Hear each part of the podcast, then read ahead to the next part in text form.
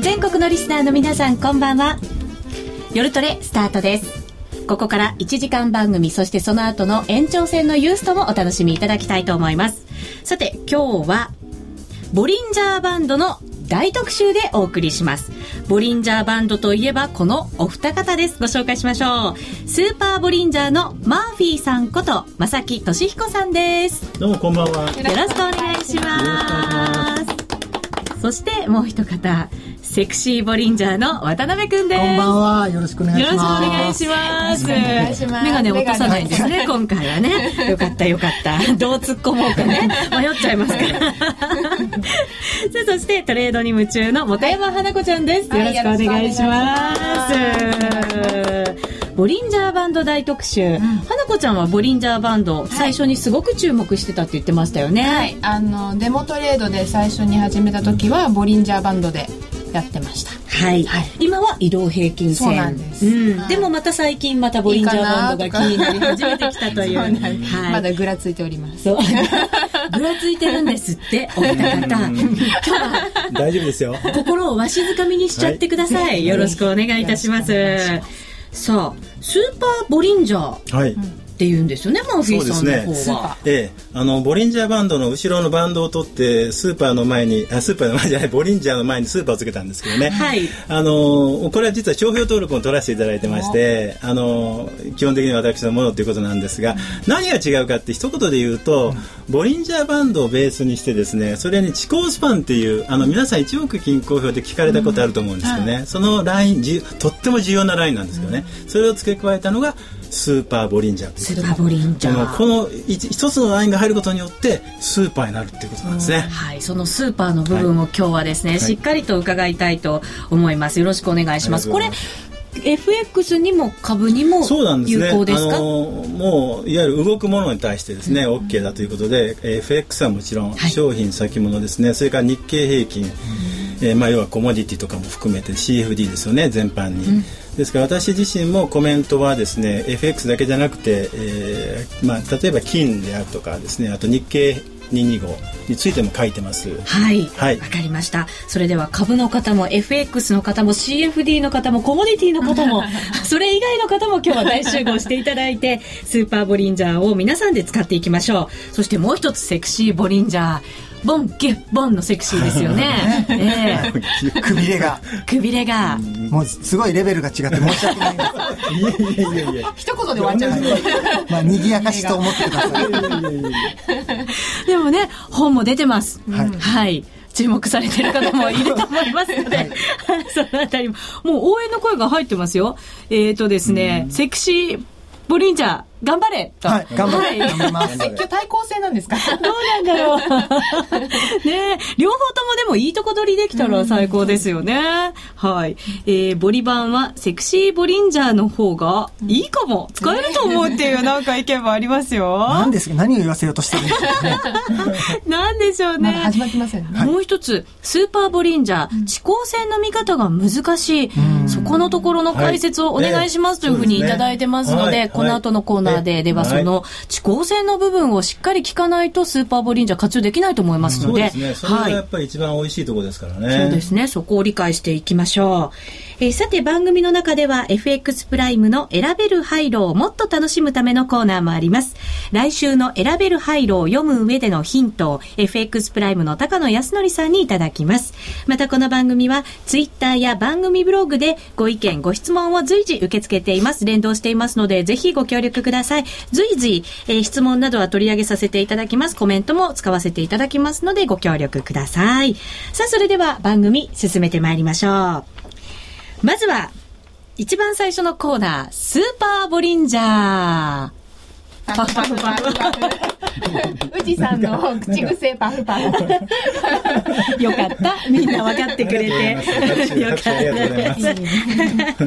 えっと、えっ、と、最初のユーストリームのところで、はいえ3つ大切なことがあるんだと伺いました。うんはいはい1つ目がスパーモデル、そして2つ目がスーパーボリンジャー、そして3つ目が時間分析ということでしたね、はいマーフィーさん。ねはい。そこで一番重要なのが、先ほども解説いただいた、地高スパンはい。なんですね。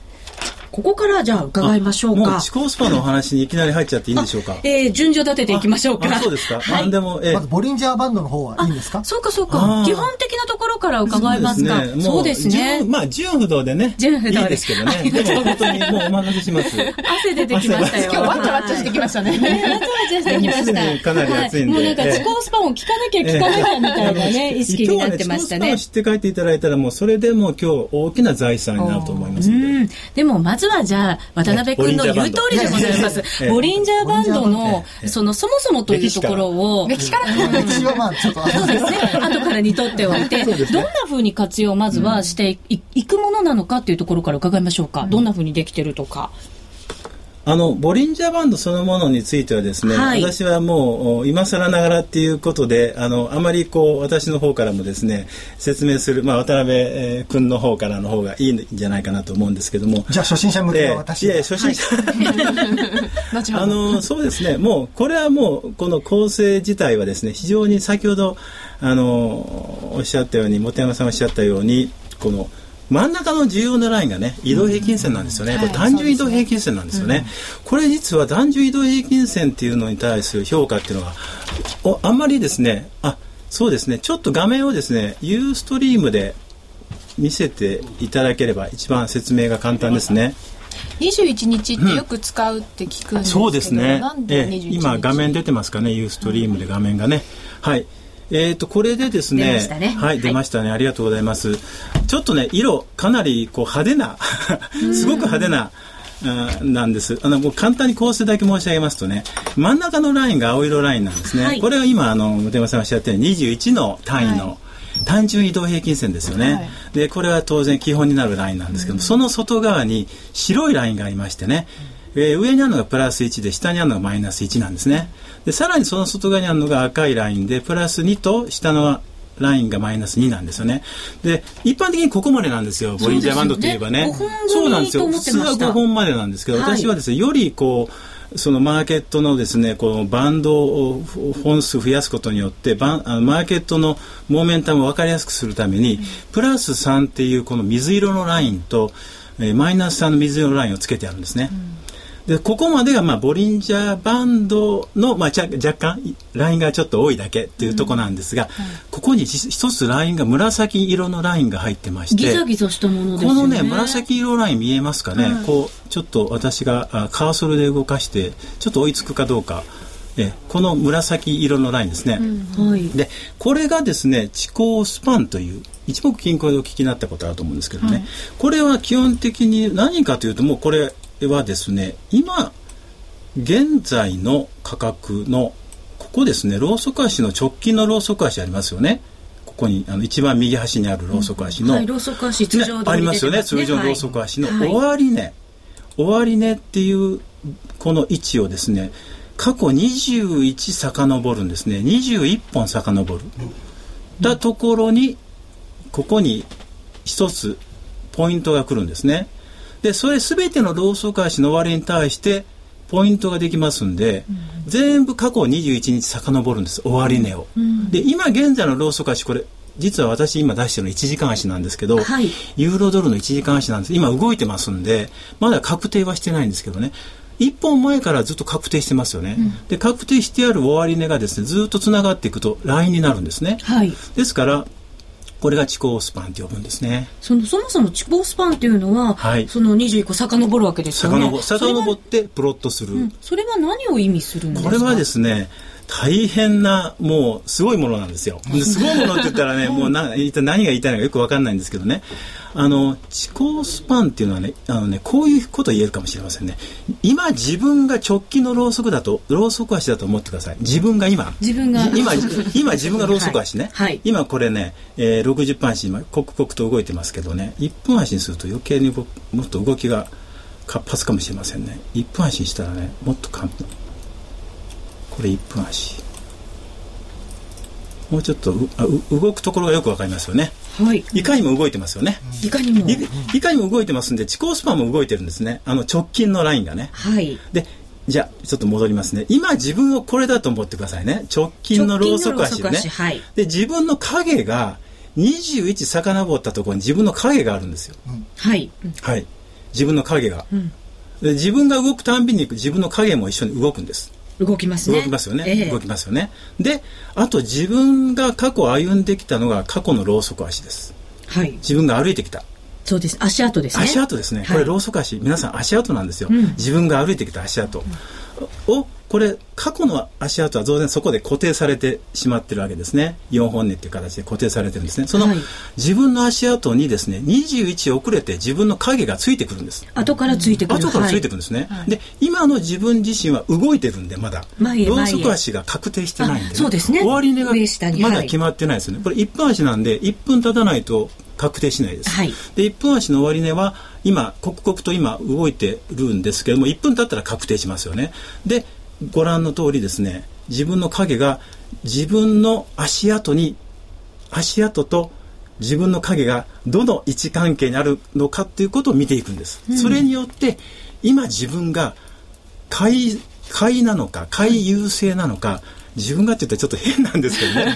自分というローソク足がね買いが優勢なのか売りが優勢なのかっていうのが分かるんです。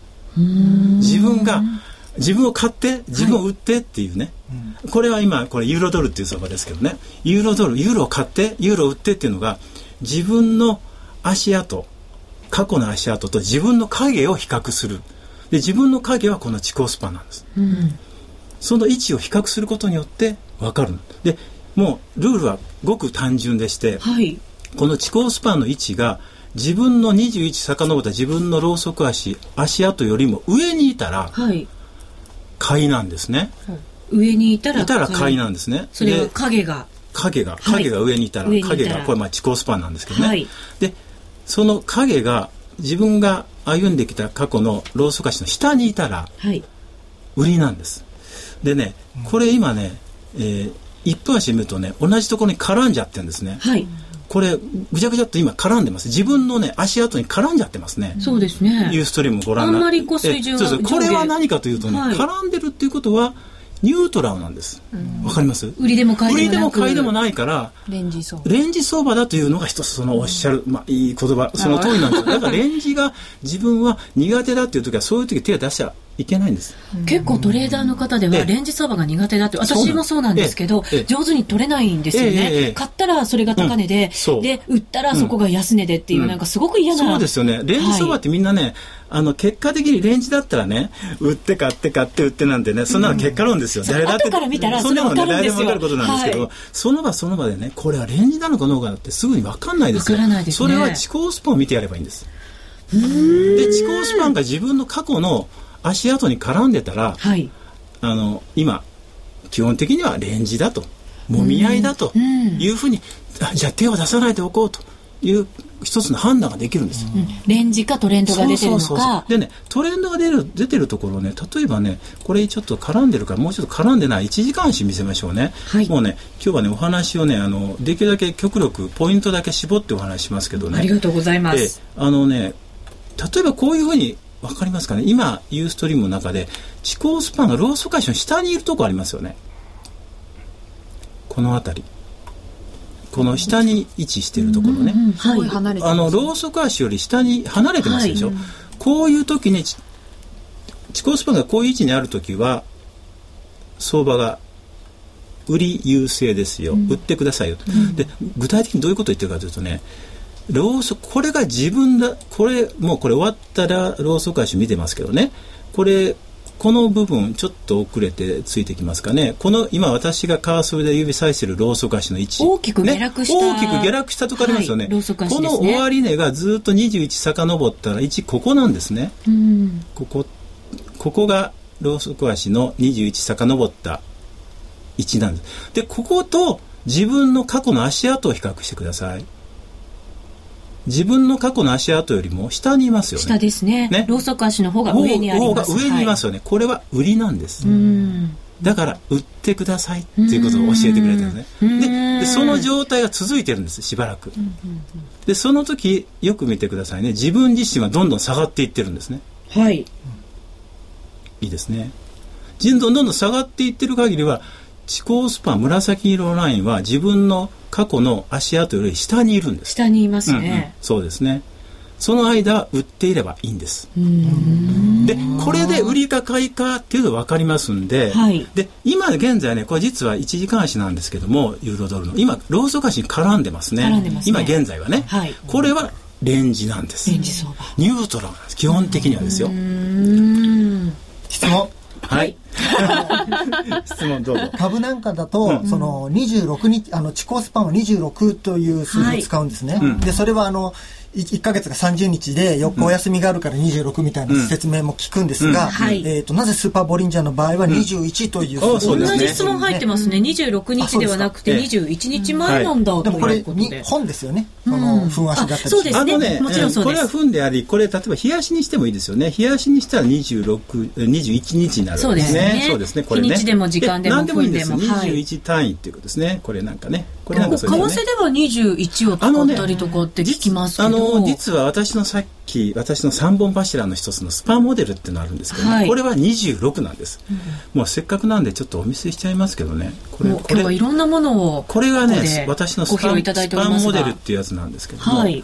これあの実はちょっと話前後して申し訳ないんですが FX プライムさんのプライムナビゲーターというチャートの中にもうデフォルトで組み込まれて、組み込んでいただいてます、ですから FX プライムのお客さんはこれもう分析っていうところからですねスパンモデルとかねスーパーボリーで選べるんですよ、ということであの使い勝手非常にいいです、でも色がね青とか赤とかこれ今日はこのお話しするために来たんじゃないんですけどもここに実は地高スパンっていうのはやっぱり入ってましてこれ紫色のラインですね、これ先ほどと同じそうですね。紫のライン紫ですね。私は紫、なんで紫にしたかというとね派手でしょ一番派手じゃないですか。バイオレットっていうのはね、はい。あの一般にそうそれでいいんですよね。女性の方も紫色の服を着るって派手っていうことでいいんですよね。そうです。まあでもセクシーでありなあがらそうなんですか、ね。品もありながら同じ色ですね。そうです。ああそう。紫。まさにその 紫なんですよね。派手で紫にしたのは派手にしたかったんですね。だからこれは絶対お見落とさないでほしいよ。しっかり見ておいてほしいラインだから。これ見てはい。よということで出してあるんですね。で、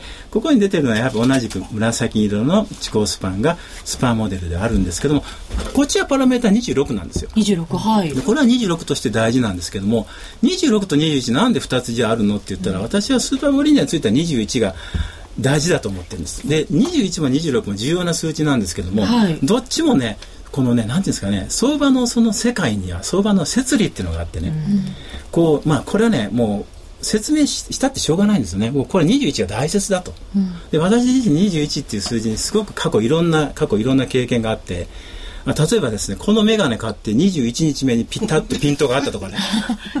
いや本当にそうなんですよ。とんでもないところに。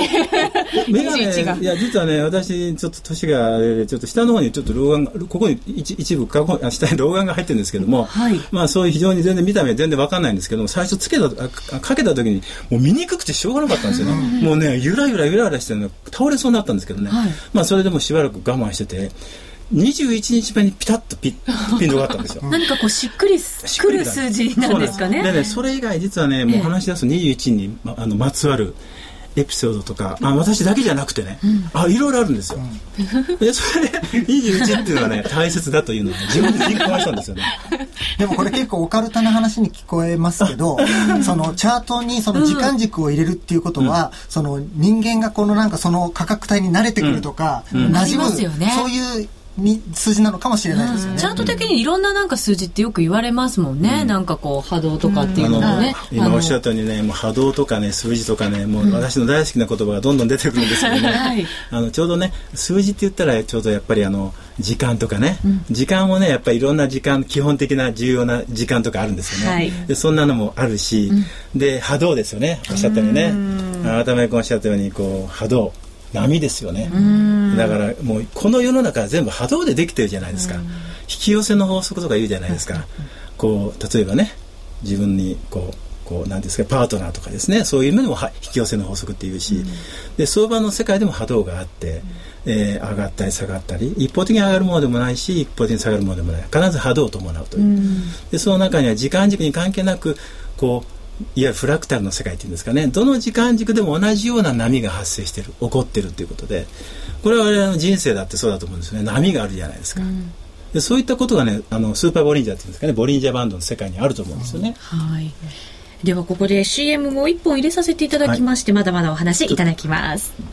黒沢は言う映画に一番近い芸術は音楽である数々の名作を生み出した巨匠の音楽や効果音へのこだわりを描いた黒沢明音の世界。黒沢監督生誕100年に発売です。CD2625 円。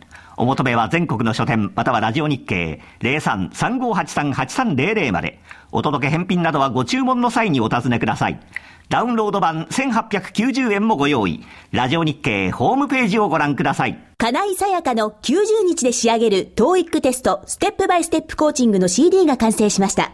500分にも及ぶ音声ファイルとボリュームたっぷりの PDF ファイルが1枚に収納。しっかり確実にテストに向けた指導を受けることができます。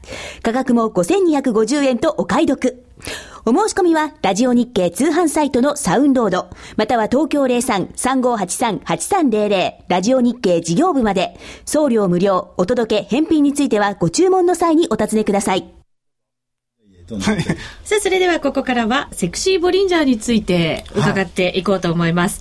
ボッキュボンで見るというのは、リスナーの方々も、多くの方がね、そうですね、ご理解いただいているかと思いますが、改めて。はい、はいえー、ボリンジャーバンドは、まあ、こう本線があって、まあ、同じですね。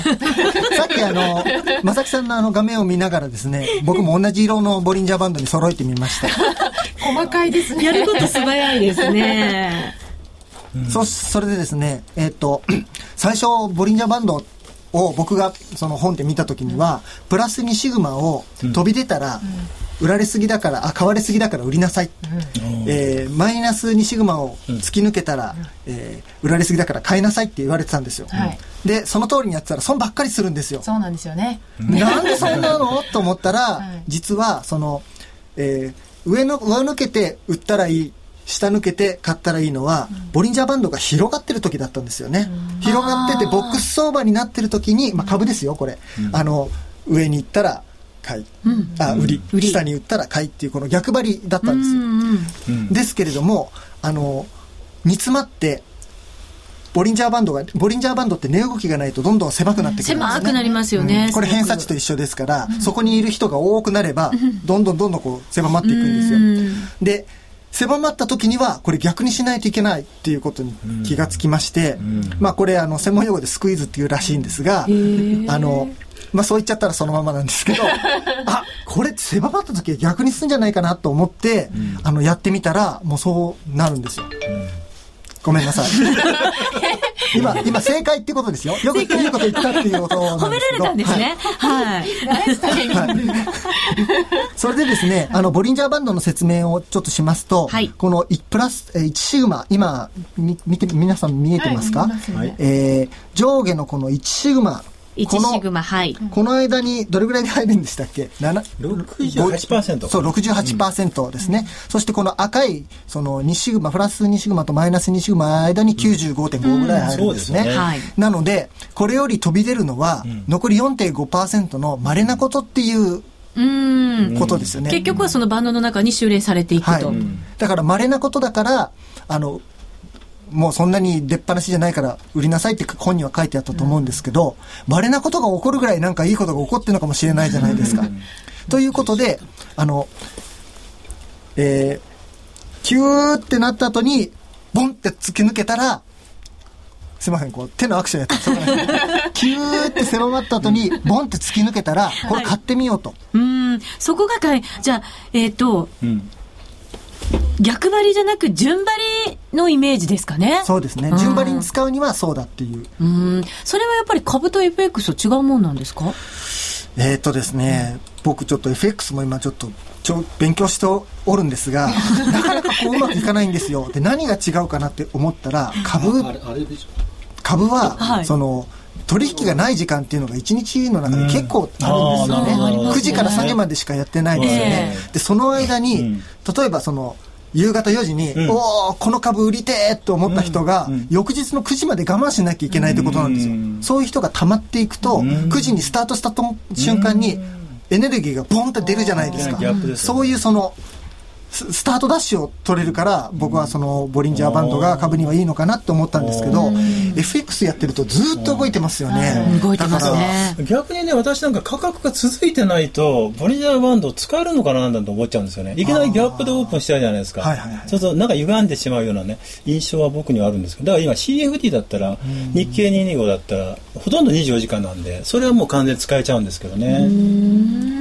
それであともう一つ言っていいですか、もう一つどうぞ。あのこれ買いのポイント、まあ、僕の、あの自分のルールではその、はい。狭まった後にポンって出たら買いっていうのもあの一つ大切なあれなんですけど、うん。はい。もう一つその投資法ってその買いタイミングはいろいろ示してくれることが多いんですよ、ゴールデンクロスで買いなさいとか、ただその売りいつ利益確定しなさいっていうのを教えてくれる人がいなくて、すごく利確って難しいですよね。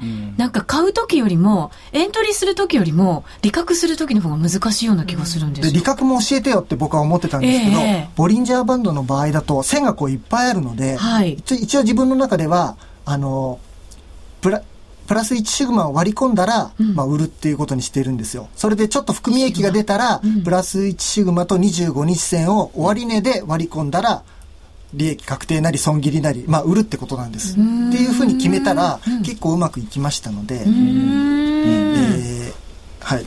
ただその、もう一ついいことがあって、このに1シグマなり25日線を割り込んだら売るんですけども、その最初のスタートの段階ではこう、キューってなってるじゃないですか。はい狭まってますよ狭まね。ってるはいだから売らなきゃいけないことになったとしても、被害は小さいんですよね。狭まってるから、すぐ売売りなさいっていうサインが出るので。そして利益が乗っていったらちょっと引っ張りたいじゃないですか割。りたい。広がっているので、引っ張れるんですよ、どんどん。なるほど。でこれはいい。終わりって。唐突な終わり。驚いちゃった。これはいい。これはいい。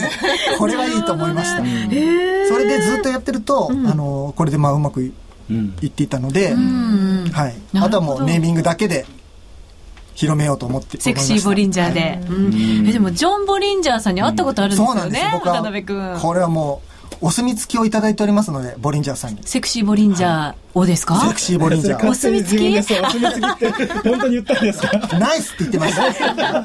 それがあと、あとこう僕はこうやって、あの、ボリンジャーバンドを、あの、使っていますって言ったら、グッジョブ言われました。ちゃんと理解してくださってたんですかね。ボリンジャーバン、ボリンジャーさん、ジョン・ボリンジャーさんっていうアメリカの、はいあの、投資、有名な投資家の方ですよね。このボリンジャーバンドを開発した方もうボリンジャー、ボリンジャーなんて呼び捨てにしてますけど、本当はボリンジャー様バンドなんですよ。サマバンド。はい。ボリンジャー様バンドなんですよ。でも、僕ちょっと、死んじゃってる人だと思ってたんですよね。私もあの、古い方かなと思ってたんですけど、まだ、1950年生まれですから、61歳だと現在で。まだまだ若いですよね。全然若いっすよ。深いですね。でどうやどうしてこのボリンジャーバンドを開発したんですかって話を聞いたんですよ、そしたらもともとボリンジャーさんは特撮映画のカメ特撮のカメラマンだったんですよ、特撮って映画とかです。の SF ね違います。SF で あの何ですかね。ニュース番組とかの最初のタイトルロールってありますよね。ああいうのとかコマーシャルとかで4秒ぐらいなんか特殊効果の入った撮影をしますよね。そういうのを、まあ、コツコツ撮る人だったらしいんですけど、ある時ちょっとあのお仕事がうまくいかなくなって、ん。あのなんでしょう食うためにあのトレードを始めたらしい。んです、えーボリンジャーさんは株ですか？えっ、と、えーと、ダウの、はい。えー先物だったんですよ。ダウの先物なんだ。それで、えー、と21日の移動平均線に、えー、とプラスマイナス4.5ぐらいの値幅のエンベロープ。エンベロープ。っていうんですけども、まあそれを引きましてこれはもう経験則的に4.5、プラスマイナス4.5っていうふうに編み出したらしいんですけど、上行ったら、えー買われすぎだから売り、下行ったら売られすぎだから買いってことをずっとやられてたんです、うんうんうん。レンジでこういう風に使っってていうのが、まあ、それ。れはボリンジャーさんが考えたんじゃなくて、その頃アメリカでは一般的な、そういうトレードボリンジャーさんも21なんですね。まあ、それはアメリカではあ21 21使うなんですかことが多いんですよね。それで、で、まあ、ちょっとボリンジャーさんも食えなくなってきたら、あんまり言いた方で言っちゃうとちょっとまあ、あれになってきたので、聞いてたらちょっと困りますあね。はい。あの、FNN っていう、えーフィナンシャルニュースネットワークっていうあの、なんでしょう、えー経済番組のロ、カリフォルニアにあるんですけど、えーそこの、おテレビ局にバイトに行ったんですよ。バイトっていうか、その、なんでしょうかね、下働きじゃないんですけど、いくつの時なんですかね？それはボリンジャーさんが30歳ぐらいの時だと思いますね。出稼ぎ的な感じの？出稼ぎ、まあ、バイトですね。バイトは、はい。それで、そこでそのチャートとか出すんですけど、当時、その、そんなに、あのーこんな簡単にパッとチんャートが出るようなパソコンもないので、ボリンジャーさんが過去の、あの、パものを全部使って、その準備する下、下役だったんです。で、その時にボリンジャーさんは、特撮映画に使うように、自宅にマイクロコンピューターっていうのがあったそうなんですよ。うん。あの、パソコンじゃないですよ。マイクロコンピューター。マイコン？小さいですよねいや、でかい。あでかい当時のマイクロはでマイクロっ。てそういうあなるほどなるほど確かにマイクロちっちゃい。そうそうそうそうものすごいマイコンかなと思ってねものすごいうるさくて、ものすごい熱い熱を発するものだって言ってました。で、その時その、えー先物ってその、何ですかね、締め日っていうんですか？期日に向かってこう、えーボラティリティがなくなってきますよね。それをなんか、この移動平均線に絡ませられないかっていうので、自宅のマイコンをつマイコン、マイクロコンピューターを使って計算してたんです。って。で、ある時その下働きをしているその FNN でストライキがありまして、あの正社員がみんないなくなっちゃったんですって。で、誰も番組に出る人いなくなっちゃったから、しょうがないからボリンジャーさん出たんですって。それで私の投資法っていうことで、その、紹介した時に、はい名前も決めてなかったんですけど、司会者に、これは何というバンドだいって言われた時に、ボボボボボボリンジャーバンドです。そんなに、どもったとか。あ、どもったって言ってました。自分の名前を思わず思わず。言ってしまったっていう。口走った。それがじゃあ今に。それが始まりです。これあんまり知られてないんです知らよね。れてない裏話ですよね。覚えて帰ってください。そうです思ね考。スパンとこの話は。なんかいつの間にかボリンジャーさんの秘話になってきましたけど。えー、るほどと株と違って出来高の判断材料が FX にはないけど、この辺はどう考えてますか？というふうにマーフィーさんお願いできますか？そうですね出来高が具体的な数字はね我々本当に手に入ってもあまりそれはそのじゃあ取引にどう生かすかっていうのはあまり FX の関連者あまり見てないと思いますね。ただ一つ言えるのはボリュームの大きなそういったカレンシーペアっていうのはやはりこのチャートにかなりこうこうなんですかね相関性が高まりますよね。相関度が高まる。チャートがつより使いやすくなる。だから本当にマイナー通貨っていうのはチャートとはなかなか相性がうまくいかないポンポン窓開けたりしますそうなんでしすよねね。うん、だから突然こうだからおっしゃったように窓を開けるっていうのはね頻繁に起こる。だからそういう意味ではまあある程度大きなボリュームがあるかないかの違いぐらいですね。本当はねそういったねあ株の世界ではね、大切な要因らしいですけども、うん。確かにランドとかのチャート見てると心臓がおかしくなる、なあまりにポンって上がったりとかするんで、ドキッとかしたりしますよ見てると。そういう意味ではねあの例えばその、まあ、金に先物とゴールドですよね。ゴールドなんか私のスーパーボリンジャーかなりこうワークするんですけども例えば原油ですとねちょっとねあの原油ってかなりこう激しい動きをしてはい。突然止まってみたりとかね、ありますんで、ちょっとなかなか難しいなというのはありますけど、ね価格に、はい。お質問来ました。お二人になんですけどあのテクニカル分析って、騙しって必ずあるじゃないですか、あのセクシーボリンジャーとスーパーボリンジャーで騙しってありますか、別にチャートは騙してるわけじゃないんですよ。はい、でもこうシグナル的には買いのサインだけどでも実際は違うっていうようなはい。こともありますよね当然です。その見極めみたいなのはありますか？できますか？私からでよろしいですか？あどうぞどうぞあの、まず見極めなんですけど、まあそれはそうなっちゃったからしょうがないんですよね。あじゃあ損切りはい。ただその、さっきも言ったように、損切りになっても最初のタイミングだったらまあ早いので、例えば、こう、オリンパス、ちょっと今出しますね今話題。おナナさんオリンパ。スが出ますか？実はもう本当に、あの、はあこれ、あ の大丈夫ですか？ラジオで、はいあの、ラジオであの、個別いっていう番組を私やらせていただいておりますが、今映って水曜日ですね。はい映ってますか？日の夕方、はい、やってます。これキューッとなって、ここ出てるんですよ、2シグマ。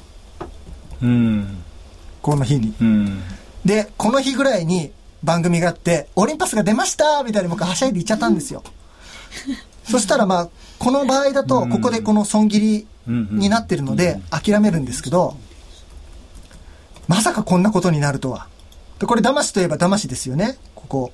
え、今見てます？はい、見てます。はい。はい。こう出ちゃったのにまた、出ちゃってるのにまた差が割っちゃってるので、まあ、このルールに従っていきますとですね、まあ、ここで買ってここで売るだから、そんなにひどいことにはなってないんですよね。あんま広がってないですはいね。うん、まだね、北浜先生はここでおしめ買いっつってましたよ。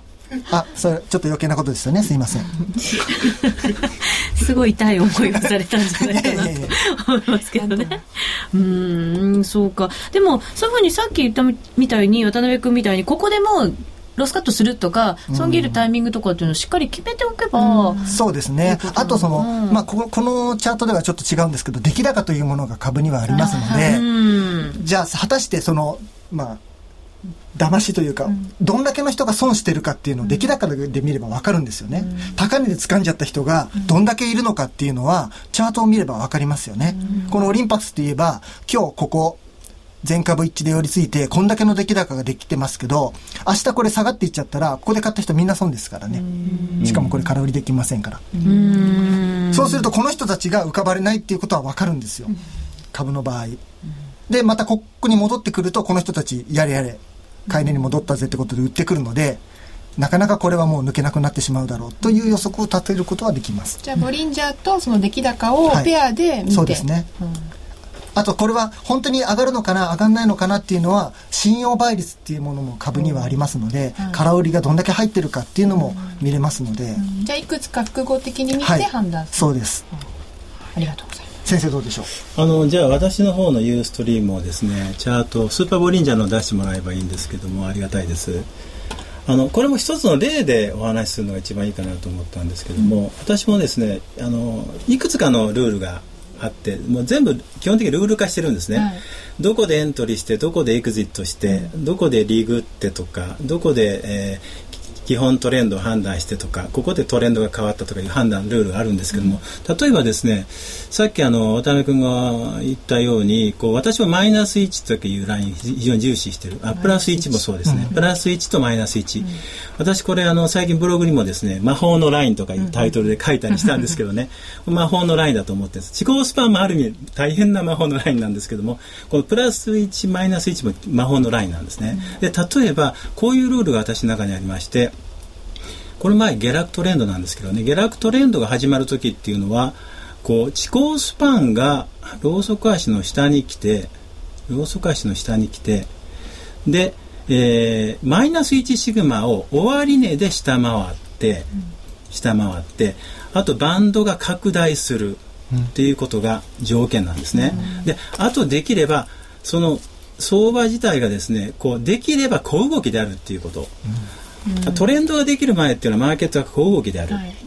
望ましいんですね、だから小動きであるってことはこれは待ってれば楽しい相場が始まるっていうこれはあの準備段階なんですね。詰まってる感じの。そうなんですよね。でそれはバンドが収束するから教えてくれるんですね、で今申し上げたように、えーマイナス1を終値が下回る。私終値っていうのをいつもいつも分析の中で重視してるんですけども、終値で判断する、ということですね。でちょっと純不動すみません。地高スパンがあーローソク足の下回ってくる。でここでマイナス1のラインをちょっと注目してもらいたいんですけどもマイナス1のラインを終値が下回り続けている限りは私あの巡航速度の下落トレンドって呼ぶんですけども、えーこれ全部終値で判断するんですね。だから途中ザラ場で超えてても関係ないんです。ところが例えばですよ。ちょっとねここ。あなんかねこれちょっと超えてるかななんていうふうに見せかけるところはあるんですね。でこれをこれを例えばその騙しだとい。うふうにこう見なすとすればこれはね私はこう時々こうレポートなんか書いてるんですけど自動車の運転しててはい。これ遊びってあるじゃないですか。遊び？ああの遊びっていうのはねこうハンドルって少しできないですうん少し動かしても、はい。はい。急にこうタイヤってこうすぐ反応するんじゃなくて、はい。少し余裕持って動くんですよね、はい。だから少々こうハンドルがこう少しこうこう手をこうグラグラとさせてても、タイヤはまっすぐという、そういうような感じでこういうふうな部分でこれ遊びですよって言ってるんですね、だからそれぐらいの余裕を持って判断してほしいなというのが一つのそのあの騙しに対する一つの解釈です、でもう一つ突っ込んで言うとね、はい、騙しがあるっていうこと自体が相場のこの下落トレンド今で言うと下落トレンドの勢いが要は弱いっていうことなんですよね。うん、そうか一つの方向にガンガン行くわけではなくて本来はそうそういうふうなそのマイナス1のラインを終わりでした上回らないのに、はい、あの上回ってしまったっていうこと自体が騙しというよりかはそれを相場が教えてくれてるんですね。それはあのあまり下がりたくない相場。だから相場反転するのが近いと。なるほど。だから相場って常に正しいと思う。正しいんだと。自分は間違ってるかもしれないけど、はい、相場常に正しい。だそれに謙虚でありましょうと。だから、騙しということに対して私は、あ、それは一つの情報だと受け取ってる。サイン。それすごいわかりやすいですね。えっ、と、ボリンジャー秘話、ためになりました。渡辺君、ありがとう。いいとも出たらよかったのにね。サンキューさん。出てましたね、サンキューさんね。面白かったです。さあ、それではお知らせを挟んで、高野さんの登場です。ミリオンヒット東京の陰に隠された若者たちの喜びと葛藤。名曲を生み出したマイペースのメンバーが語る昭和のあの時。そして50代にして活動を再開する思いとはラジオ日経の新刊名曲東京を生んだ男たちマイペースな奴らはスタジオライブ3曲も収録してただいま発売中。税込3150円。お申し込みお問い合わせは03-3583-8300ラジオ日経事業部。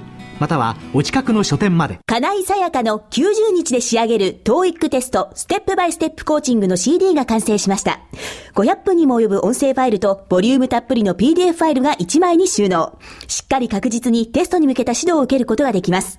価格も5250円とお買い得。お申し込みは、ラジオ日経通販サイトのサウンロード、または東京03-3583-8300、ラジオ日経事業部まで、送料無料、お届け、返品についてはご注文の際にお尋ねください。ハイローナビゲーション。このコーナーは FX プライムの提供でお送りします。ここからは FX プライムの選べる廃炉をもっと楽しむためのコーナーです。ナビゲーターは FX プライムの高野康則さんです。こんばんは。よろしくお願いいたします。よろしくお願いします。選べる廃炉は毎週月曜日に発表される基準レートから金曜日の為替レートが円高円安どちらになっているかあるいは動かないかを予想するだけのシンプルな金融商品です。選べる通貨はドル円、ユーロ円、ポンド円の3種類。一口1000円からお楽しみいただけます。まずは今週の結果です。今週は各通貨ペアとも円高の週となりました。ドル円は基準レート78円11銭に対して判定レートは77円56銭で円高0.5円までが的中、ペイアウトは2.81倍でした。ポンド円は円高1.5円までが的中。円高1.5円ですと、ペイアウトは3.46倍です。そしてラッキーガール、高村彩乃ちゃんが挑戦したユーロ円は、円高1.5円までが的中。円高1.5円ですと、ペイアウトは3.33倍でした。ということで、ユーロ円、えー、予想しました。綾乃ちゃん、余裕の的中でした。綾乃ちゃんに拍手です。ペイアウトは2.05倍でした。さて、高野さん、今週の相場振り返っていただくと、ユーロがやっぱり中心でしたか？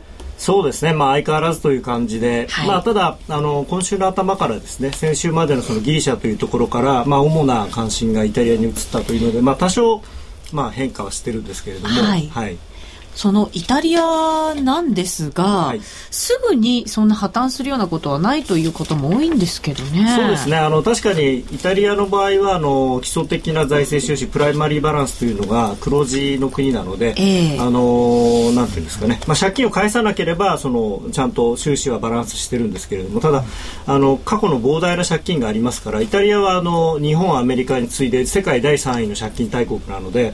あの元のやはりその債債券の発行量が多いんですね。ですからあの金利がちょっと上がっただけでその利払いの金額がものすごく増えますからそういう意味では今、まあ、7%内外まであの金利が上がってしまってますけれども、ね、そうなると今度あのいくらですねその基礎的な収支がバランスしてるからといってもあの過去のその利払いがどんどんどんどん増えていってしまえばですね、まあ、最終的には破綻するということになりますし、まあ、あとはその相場ですのでそのなんで今イタリアの債券をわざわざ買わなきゃいけないんだっていうそういうことなんですよね。まあ現状だともう ECB しかおそらくあのイタリアの債券を買う国はないあのところはないのでなんとか買い支えてるようですね。そうですね、まあ、あとはその先物で売った人の買い戻しがあの昨日今日は入ってる感じだと思うんですけれども、えー、そういうものが一巡した後で果たしてじゃあ ECB はどこまで買えるのかっていうのは非常に疑問なんですね。まあ、ギリシャはあのはっきり言ってしまえば人口にすると東京都ぐらいですし GDP でいうと神奈川県ぐらいしかないんで何とでもなるんですけれども、まあ、イタリアはそれに比べると全然規模の違う国ですからそうですね、はい、なんといっても G7 の一国ですからね。そうなんですよね。まだまだちょっと引き続きユーロ危機は注目していかなきゃいけませんね。そうですね。あとはその債券とか為替の相場っていうのは怖いなと思うのが、その為替が動くこと、債券のその値段が動く、あるいはその金利が動くことによってその国のファンダメンタルでそのものが変わっていってしまうっていうことがあるので。はいあのまあ、ユーロはまだまだあのちょっとその売りすぎになった分の買い戻しは入ってると思うんですけれども、えー、じゃあここから新規であのどんどん買っていけるのかとかですねそういうことを考えると難しいかなと思ってます。はい。さて来週のポイントです。が高野さんどのあたりを注目してますか、まあ、来週もあのユーロが下がっていくんだとは思うんですけれども、はい、まああの一つはですねかなりその政治的にあの今まではそのギリシャのような国がですねあのユーロから離脱するという選択肢がなかったものがかなりその先週ぐらいからそういうことをそのヨーロッパの首脳が言い出しているので、はい。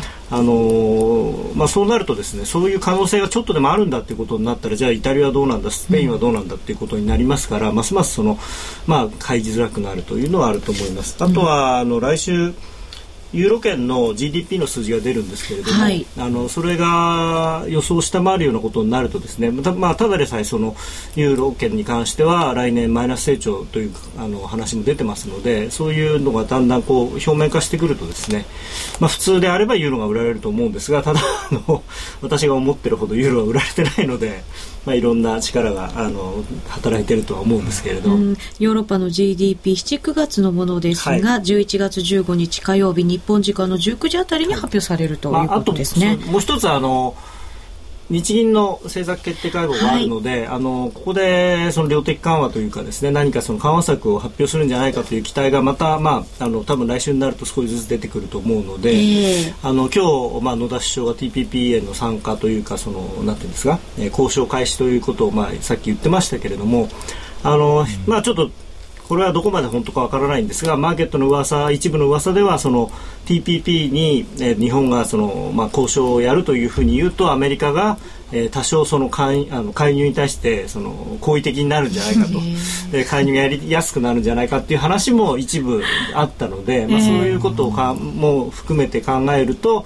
えー、日銀が何か緩和策の発表をして、まあ、それに合わせて日銀が介入をするというですね、まあ、一応私はそういうやり方というかあの介入自体大嫌いなんで あんまりあのそうあってほしくないですがそういう、はい、まあ、リスクがあるのはあのあると思います、でも日銀がこうなんかこう続けてあまり機敏に動くっていうことがないような気もするんですよね。であとはその数兆円の単位でこうちょこちょこやっててもほとんど意味がないので、えー、やるんだったら50兆とか、あのどうしたら100兆円あの国債買いますとか言ってくれるとあのマーケットぶっ飛んでガーンと円安になるんですけれども、えー、まあ残念ながら日銀っていうのはそういう多分あの組織ではないので、はい、ちょびちょびな感じですよね。そうですか、まあ、ただその日銀が緩和この間もそうだったんですけれどもあのこの間も日銀が緩和をしてその次の週にあのどんどん連続して円高を最安値を更新していった時に介入したんですね。はい、であれ一応言い訳としてはその日日本銀行がその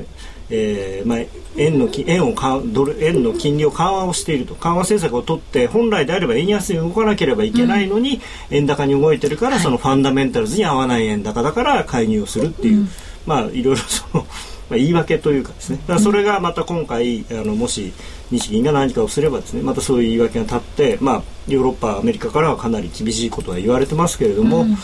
まあ、あの政府内というか財務省の中ではそういうのでちゃんとこう理屈があるんだと思うんですよね。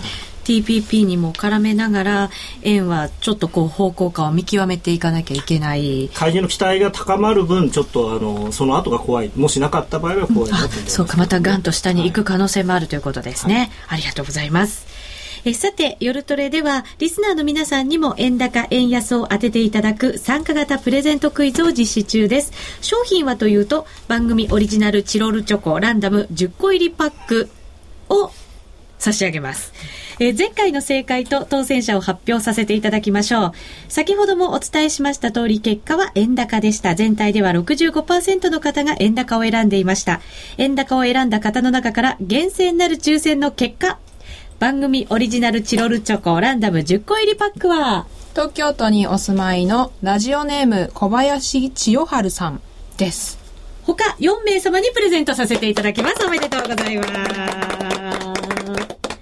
次回は来週月曜日11月14日お昼の12時30分が締め切りです。11月14日お昼の12時半が締め切りとなっています。ご注意ください。シンプルに円高か円安かを選んでいただくクイズです。応募フォームやクイズの説明は夜トレの番組ブログをご覧ください。ハイローナビゲーション。このコーナーは FX プライムの提供でお送りしました。FX 取引なら伊藤忠グループの FX プライム FX プライムは豊富な商品ラインナップと業界屈指の信用力で投資家の皆さんに安心してお取引いただける環境を提供し続けています。FX プライムでは、ただいまログインキャンペーンを実施中。FX プライムの口座をお持ちの方が、ブラウザー総合トップページにログインするだけで、抽選で全国各地の美味しいグルメがもらえます。新感覚のキャンペーンとなっています。詳細はラジオ日経の夜トレ番組ホームページなどに貼られているバナーをクリック、もしくは FX プライムと検索してください。FX プライム株式会社は関東財務局長金賞第259号の金融商品取引業者です。外国為替保証金取引は元本あるいは利益を保証した金融商品ではありません。為替変動、金利変動などのリスクにより投資金額以上の損失が生じる恐れがあります。投資及び売買に関するすべての決定は契約締結前交付書面をよくご理解いただいた上で利用者ご自身の判断でなさいますようお願いいたします。競馬中継が聞けるラジオ日経のテレドームサービス。東日本の第一放送は0180-99-3841、99-3841。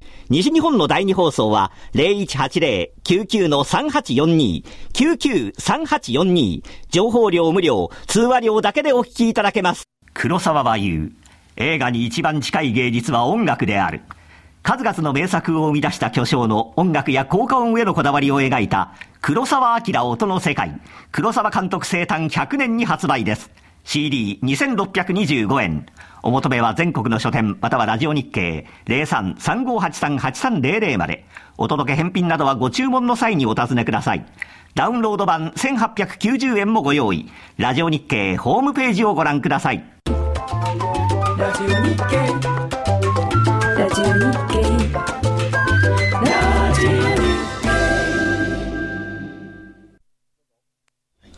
さあそれではここからもお話を伺っていきましょう。たまたまにたまに。会社員らしいことやらせて そういえば会社員だった、はい、そうなんです。実は実はねなんかパジャマみたいな格好してる。あすいませんどうぞ。FX プライムの社員なんですけど実は。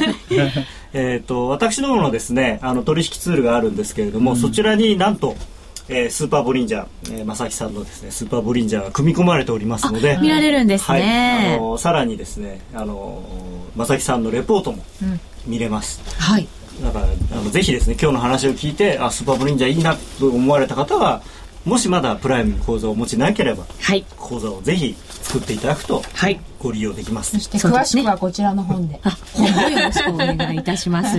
毎日のね相場のことをあの書いていただいてますので、まあそれと合わせてみると、あのどうしてもそういう本もちろんその本でそのなんていうんですか定点的なこともいいんですけれども、動いてる相場の中であこうやって使うんだこうやって使うんだっていうのを知っていただくのが多分一番いいと思いますので、はい、はい、そうですね。FX プライムのホームページご覧いただきたい方は、ラジオ日経の夜トレ番組ホームページに貼られているバナーから進んでいただくのが一番いいんじゃないかなと思ったりもしますよ。はい。はい、えっ、ー、と、先ほど見てたチャートって、正木さんあれですよね。はい、あの、FX プライムの、まさに、今、高野さんからご紹介いただいたチャートですよね。このスタジオに入って、このスタジオの中で、えー、FX プライムさんの画面からこう立ち上げました、ダウンロードして、あのプライムナビゲプライムナビゲーターっていう、えー、チャートソフトがありましてね、それをインストールしてすぐに立ち上がりましたね。はい。あの、ダウンロード版のやつですよね。ねはい、私も使っております。高機能です。はい。私も、あの、使っております。花子ちゃんも使っております。そうですね。一旦パソコンに落としていただいて立ち上げるっていう、そちらの方でやっていただければ。今度それにあのリンクさせてセクシーなところが出たら セクシーとかいう音をライブに頼んでセクシーなそのねところセクシーっていうそこが会話っていうなんかそういうのも出してもらうと。内田さんの声で。いやいや渡辺君僕ですかそうですよね。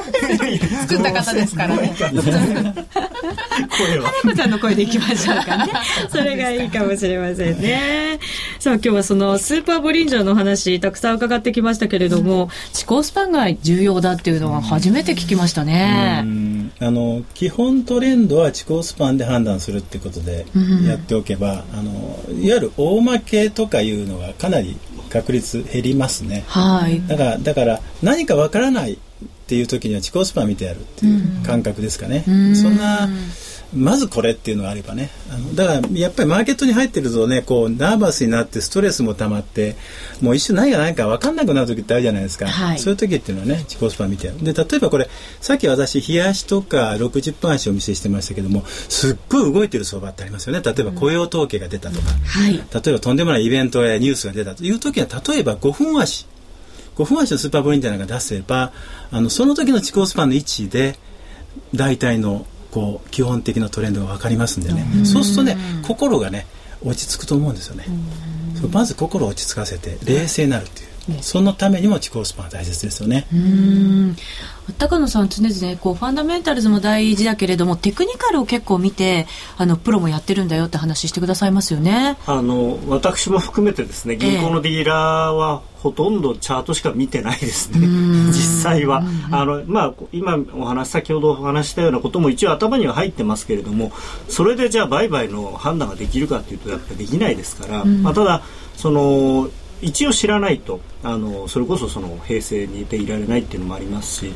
であのちょうど今正木さんおっしゃった通りでその自分を落ち着かせるためにもその普段私がよく言ってるその自分のルールを持つっていうのはそういうことなんですよね、はい、それが、まあ、地高スパンであったりまた別のものであったりその判断基準っていうものをきちんと持つっていうのが大事ですよね。であとあのもしかしたらあんまりご存じないのかもしれないんですけどあの視聴者の方はあの一目均衡表普通の一目均衡表でも地高スパンすごく大事なんですよ、ね、本当は、うん、それがなんかあのまあちょっとね左側にあるんで地味なんですよね。うん、そうなんですよ、ね、結構地味な色になってる。今の位置見ちゃうと知られてないんですよね。地高スパンの見方ってね。よくねあの基準線とか転換線とかね、まあ先行スパンの話は比較的聞こえてくるんですけどね、あのレポートなんかでもね、あるんですけどね、地高スパンってね。意外とねで実は一目散人さんが原本の中で一番大事なのは地高スパンって言ってるんですよ。はいその見方も、うん、一目均衡表でも先ほど教えていただいたような見方でいいですか？同じです。全く同じなんですね。上か下かなんですね。うんぱりまあ今の値段をどうしても見見たくなるんで多分一番右側にあるものを見るんだと思うんですけど。そうなんです。そっちばっかり右側ばっかり見ちゃうので、うん、左側になかなか目がいかなかったりもするんですけどね。これから左側も見なければいけません。アマゾンで注文していたマーフィーのスパンモデル FX 投資法。先ほどの本ですね、ね、これねさっきローソンに取りに行きましたよありがとうございますありがとうございます先ほどもね本読みましたそ